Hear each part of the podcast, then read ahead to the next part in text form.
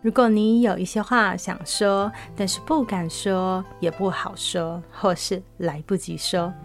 这次就让我们用音乐来帮你把它说出口。我们诚挚地邀请你写下这些话，无论是生气、埋怨、遗憾、后悔、感谢，或是思念都好。让第三十三届金曲奖最佳台语男演唱人王俊杰为你写下专属的一首歌。让全台湾第一位重度视障的心理师朱心怡为你找寻心灵的解方。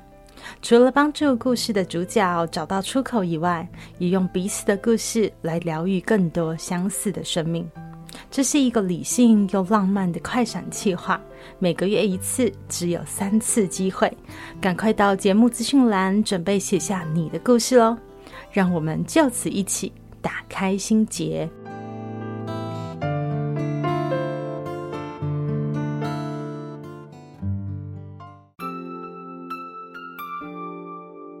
我是朱欣怡 Julia，咨商心理师，也是一位中途失明的视障者。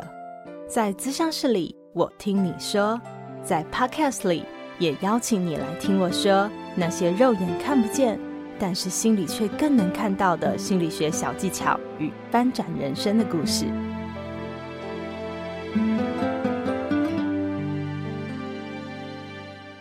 Hello，Hello，亲爱的朋友，你好吗？我是朱心怡茱莉亚，智商心理师，欢迎收听朱心怡说心里话。这一集的谈心时刻哦，我们要来聊一个对心理从业者来说觉得是非常理所当然的话题，但是我想对于普罗大众来说，可能会觉得谈这个话题真的好无聊，就叫做自我觉察。因为我常常听到很多的声音会告诉我说啊，自我觉察有什么用？我都知道啊，然后呢？或者是说，我也知道这个状况啊，但了解了又能怎么样？可以改变吗？或者是说，难道我们做什么事都一定要反求诸己、自我觉察吗？好像就是很自虐，不能怪别人吗？这一集我们邀请到正在攻读心理学硕士学位，也是说说心里话这个 podcast 的主持人安哦，来一起聊聊这个话题。他一开始也觉得，哇塞，自我觉察这是个什么鬼啊？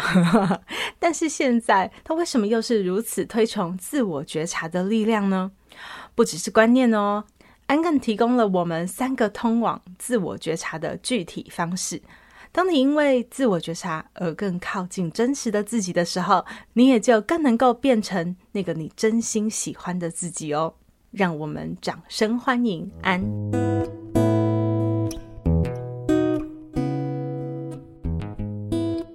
觉得我曾经在读心理专业之前，我也有一段时间就曾经卡关。就是我一开始会有很多自我觉察，是因为我很喜欢发现一些自己不同的面相。嗯，然后但是到一定程度之后，就会觉得哦，对啊，我就了解我很在意某些事情啦。然后呢，就会觉得好像没有办法改变，就即便了解了，好像还是一样。然后那一阵子就还蛮挫折，就觉得说哦，就是都知道自己在意什么，为什么还是会。好像没有办法有有所有所变化之类的，对，所以我还蛮可以理解，就是如果听众会有这样子的问题，对，所以嗯、呃，我自己会觉得到现在就是读咨商两年之后，就才慢慢开始可以去，还是会慢慢整理出真的对自我觉察，呃，整理出自我觉察的意义是什么，或是自我觉察重要性是什么？嗯，对啊，我觉得其实自我觉察蛮重要的一部分，就是第一个其实就是帮助我们。呃，其实应该是说，有些学派其实就是认为觉察就是改变。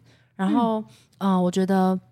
我觉得其实自我觉察的重要性，其实就是说，如果我们没有办法先看到自己是被什么东西不自觉的影响着的时候，我们就不可能有机会重新选择。就举例来说，假如说，如果今天，嗯、呃，可能有些人他。举例来说，有些人可能他一旦被给建议，他就会忍不住觉得别人在攻击他，然后因此生气。嗯，他如果不知道自己为什么生气，他总是觉得，哎、欸，为什么每个人都在攻击我？对啊，都是别人的错。对，他就会觉得，哎、欸，好像在外面都很多人要攻击他，他可能其实看不到，他是把别人的建议当做攻击，或是当做对他的批评。嗯、所以，也许他要觉察的是，哦，为什么好像在他的世界里面总是。别人总是好像对他有敌意的，或者是好像别人总是嗯、呃、会对他有些负面的观感，或者他为什么总是会把别人解读成那样？然后这可能就会是一个觉察，可以让他去慢慢的去思考说，嗯、呃，他会不会其实对别人有一些误解？那他有没有可能重新的去看到别人，呃，善意的地方，或是给他建议的一些好意等等的？嗯，这让我想到，哎，我有一个个案也是，我觉得好神奇，因为他进来的时候就跟我讲莫名其妙。我 说什么莫名其妙？他说他在职场里面一再重复循环的一件事，就是别人对他大小声的时候，他就非常不能忍受。然后每一个人都跟他讲说要有抗压性，所以他就撑撑撑撑撑撑完了那个专案里面以后，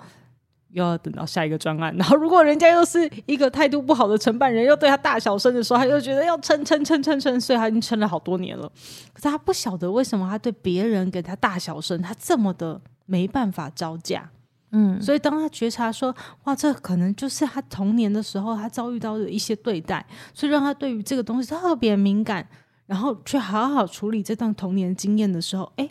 好像就改变了耶。嗯嗯，他就开始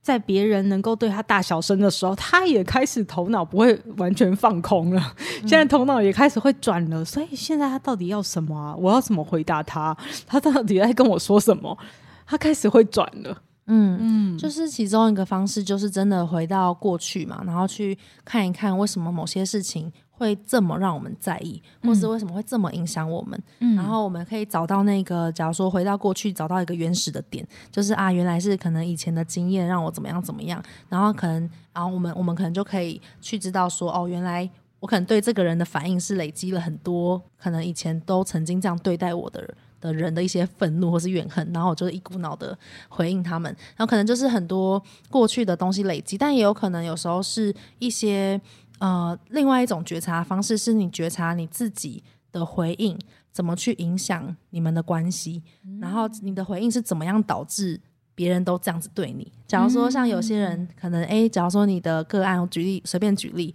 他可能别人一对他大小声，那他就马上顺从，就唯唯诺诺说哦，好好好。然后别人就可能觉得说，哦，我对你大小声有用，那我就继续对你大小声。就是他的回应可能也导致了对方会持续的在用这样的方式对待他，或者是他的嗯、呃，他跟别人相处的方式也会无形中引出别人这样对待他的方式，因为其实关系就是两个人互动而成的嘛，就是。呃，我们一定是做了什么，然后对方回什么，对方回什么，我们在做什么，然后就是不断的互相，呃，互相的形塑而成。所以我们可以觉察到，我们用什么样的方式可能会引发对方怎么样的对待。那如果我们改变一些不同的方式的时候，我们做一些不同选择的时候，可能别人也会相对应的回应不同的。所以我觉得这也是觉察的好处之一，就是我们知道我们在那个。呃，通常在关系中扮演什么样的角色？因为有些人就是很，假如说他在关系中就是很弱势啊，就是他可能都会是属于那种配合型的，嗯，然后所以他常常就会觉得很委屈，为什么好像别人都会把他当烂好人，然后不断利用他？可是其实。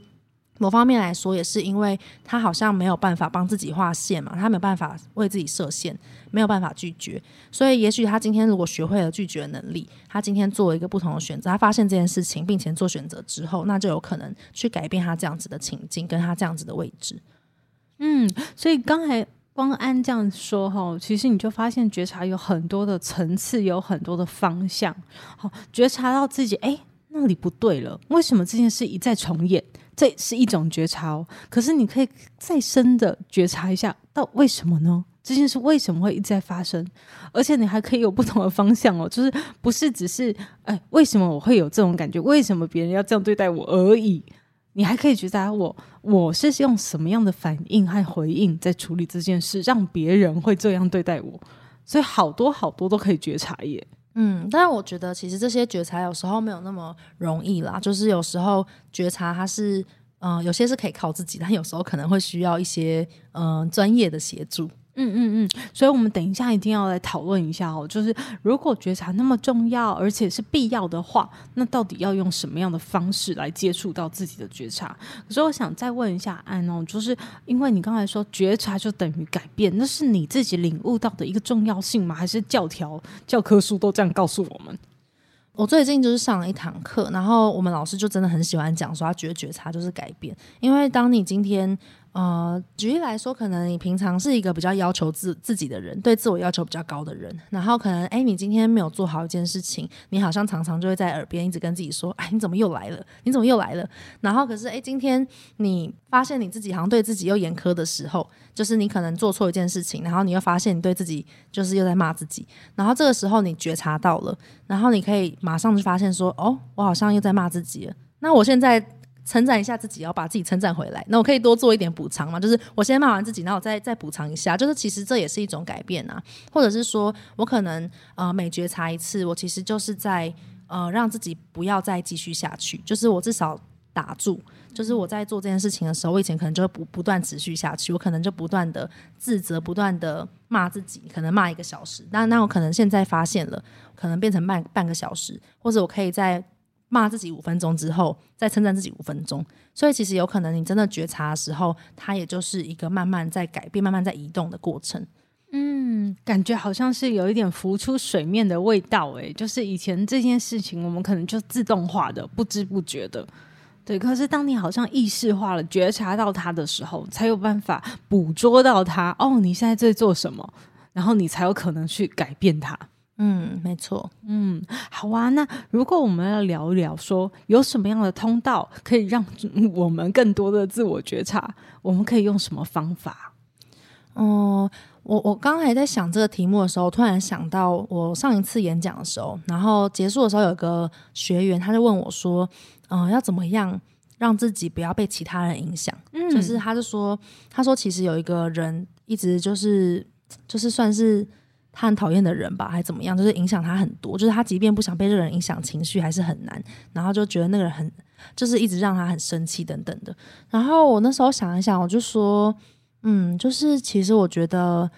嗯、可以，我我我我是邀请他可以回去看看自己当下为什么会这么生气。然后我就跟他说，其实有时候我觉得那些让你很生气的，你觉得是小人的，或者是一些呃让你觉得。很敌人的生命中的那些人，他有时候可能是一种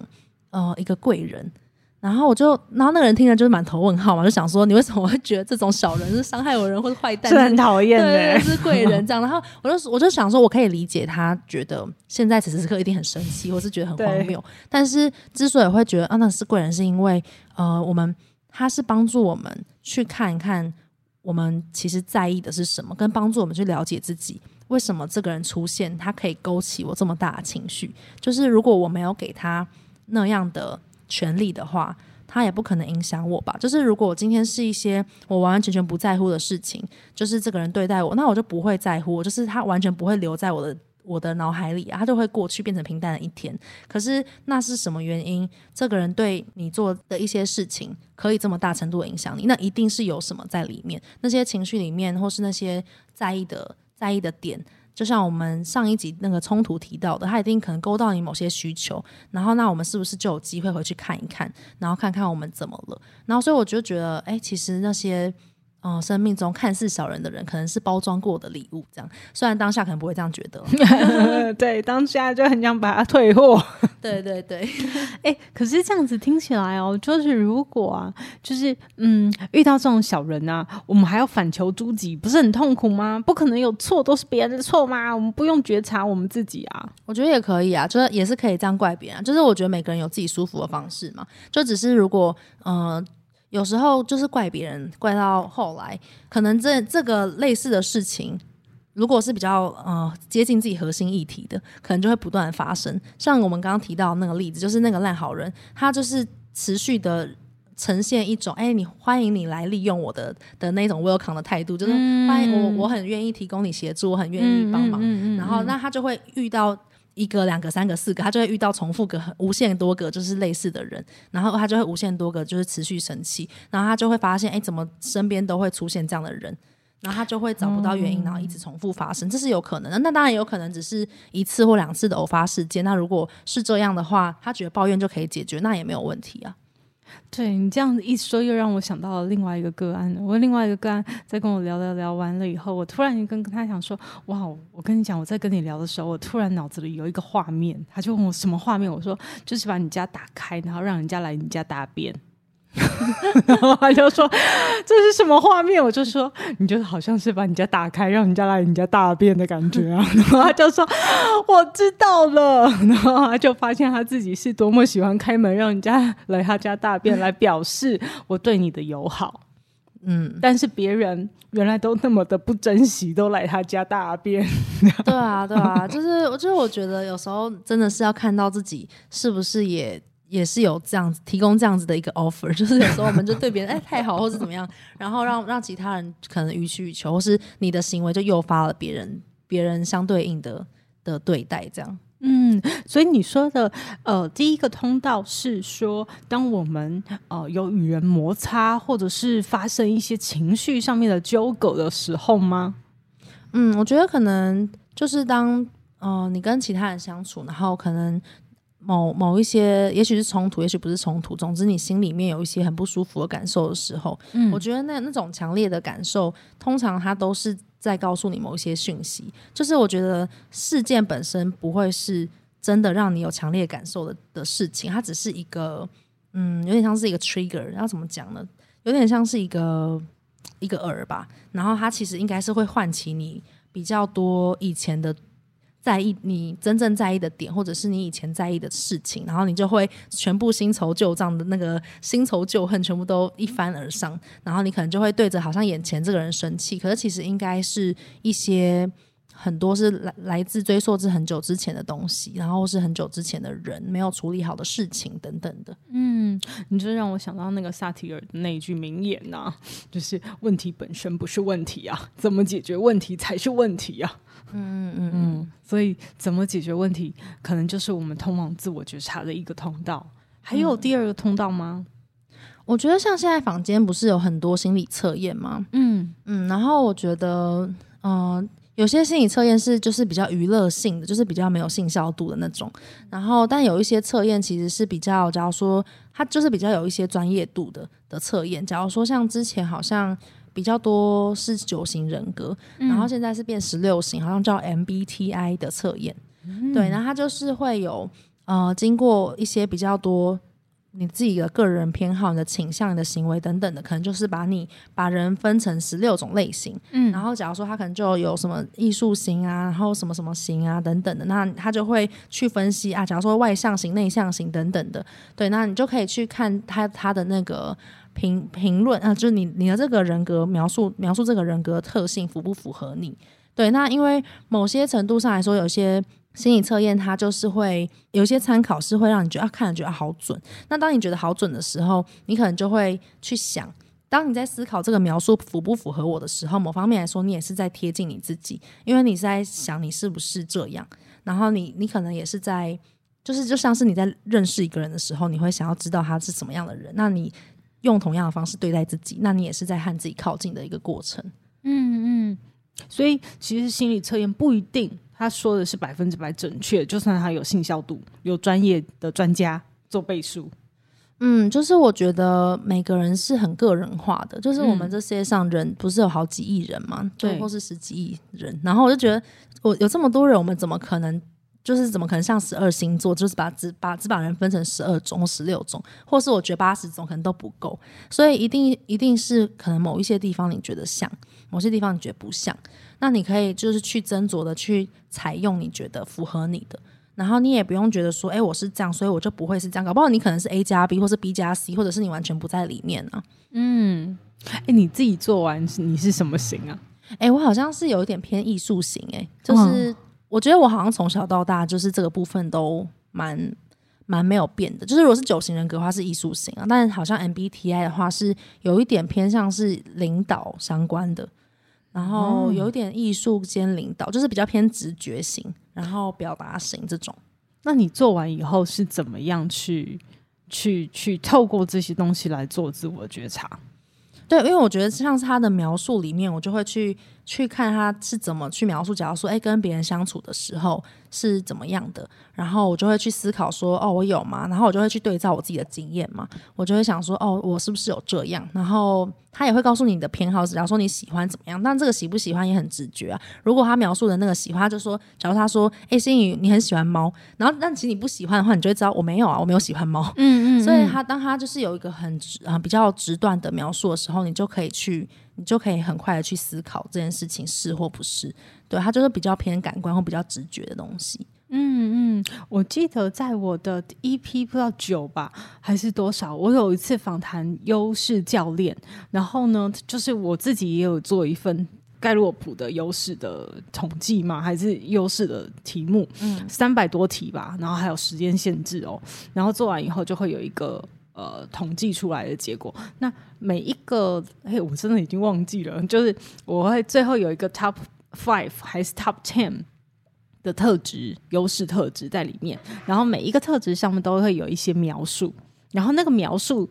那时候教练带我们看是怎么看的，他就是让我们在每一个描述上面啊，就是如果你同意这个就是你，好，他描述的就是你，嗯哦，比如说你是个勤奋好学的学生，你对于很多事情都觉得很充满着好奇心，好，你觉得这个这个句子像你。你就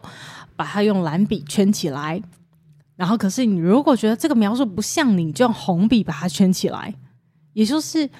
嗯、他真的透过每一个描述，他其实在帮助你去核对一下你自己的状态到底是怎么样。然后优质教练后来就会来跟你讨论红色的部分。嗯，那可能这个比较不像你，那他们会讨论出一个比较贴近你的描述。嗯嗯，然后我就觉得哇，这个很有趣，就是透过心理测验，不是看他准不准，因为很多人就说哦，我有领导型哎，我有艺术型哎，我好厉害哟的，嗯，这不是用来看那个准不准的，嗯是嗯，是用那些描述来看有没有贴近自己。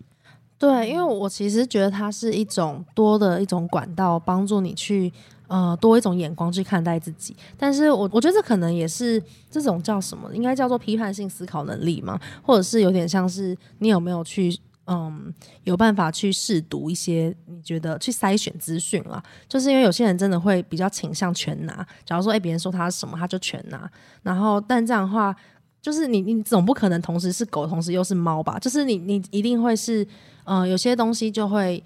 嗯，怎么讲呢？就是我觉得有些东西是你自己才知道的，然后而不是别人附加给你的。那我觉得有些就会变成说，你才是那个最终可以决定你是谁的人。那你可以去参考这些描述，然后去看看这些东西在什么样的情况下面是是能够对照的，对啊。然后我觉得，包括你去收，嗯、呃，去吸取一些新的观点或是新的知识的时候，就别人讲一些比较强烈的观点，你就可以去想说，哦，那你认不认同？我觉得，包括你去思考你认不认同别人讲的话，那其实也是一种自我觉察，因为你在帮助你去想你的价值观是什么。然后，所以我觉得这些东西都是蛮好的，外界的一些刺激等等，都会是很好自我觉察的方式。嗯，所以其实安利也在告诉我们，不要当个 yes man 嘛，我们当好好先生哦。那个 yes man 可能也是指的是我们对于别人的一些想法，不管是心理测验告诉你的哦，或者是说一些呃，就是老师告诉你的一些权威人士告诉你的一些专家学者告诉你的，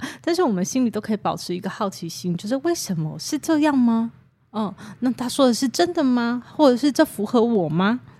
嗯，对，那我们永远保持的这个，它其实才是通往我们自我觉察的通道。因为人真的千千百百种，哦，我们没有一个人可以完全理解另外一个人，有时候连自己都不是那么理解自己啊。嗯，所以我我刚刚还有想到，嗯、我刚刚还有想到一个，就是想要补充一下，就是因为有时候我们光看。呃，一个论述，我们会有一些直觉感受，可是有些人还是会选不出来。假如说他就会觉得，哎、嗯，这个好像是，好像也不是，就是他不不确定。我觉得我有遇过很多，其实真的就是对自己的在想象或是这种比较抽象的东西，其实不是那么了解。然后我觉得还有一个很好的方法，其实，呃，我们在那种做生涯之上的时候，我们也会很强调的，就是你实际的经验，就是你实际的去体验。假如说你喜不喜欢一个东西，就是我我在想象中，我觉得我喜欢或不喜欢，可是实际上。呢？我有没有真的去做过类似的事情。假如说，哎，我想象中我应该不喜欢做那种办公室的工作，我我觉得我应该会很无聊。然后没想到我其实做了之后，发现啊，我好像还蛮能够忍受无聊的。嗯、那我从经验之中，我就会得到回馈，就会发现哦，原来我可以去校对，就去校正我对我自己的认识，实际上是怎么样。因为有些人其实真的比较不常去。获得一些体验，然后，但我觉得体验其实也是很快速，可以帮助你收集你对自己认识的很直接的回馈。对，没错，很多事情真的发生了才知道哦。嗯，就是很也有很多朋友跟我讲说，哇，两年疫情我才知道我可以不出国两年。没错，对，大家都不晓得原来自己跟想象的。会会一定会崩溃的那个是完全不一样的。对啊，就是没想到，就是真的经历过，来发现啊，自己原来有这么大的忍耐度、容忍程度，或者是哦，原来自己也可以独处。没错，没错，好啊，所以我觉得很谢谢安内今天带给我们自我觉察的重要性和必要性到底是什么？它真的太重要了。那而通往自我觉察又可以有几个通道？不管是自己说、外在说，或者是透过更多更多，是不是贴近自己的确认的这些好好奇心的 question，你都可以越来越靠近自己哦，然后越来越了解自己到底是怎么回事。那想要了解安更多的讯息的话，我们要去哪里？更知道找到你呢？嗯、呃，在 Apple Podcast、KKBox 或是 Spotify 上面都会有搜寻搜寻说说心里话，心理学的心理就可以找到我的 Podcast 节目喽。大家都可以欢迎到上面搜寻我的节目收听。好哦，所以我们今天真的很大的收获，谢谢安，也谢谢大家，谢谢你们，谢谢。转个弯，生命无限宽。如果你喜欢我的节目，邀请你可以继续追踪，并且给我五星评价和留言互动。如果你也感受到我们团队的用心，可以使用自由赞助的功能，给予我们实质的鼓励哦。咨商需求、合作邀约，或想要了解更多心理学的知识与故事，节目说明栏中都有我更多完整的资讯哦。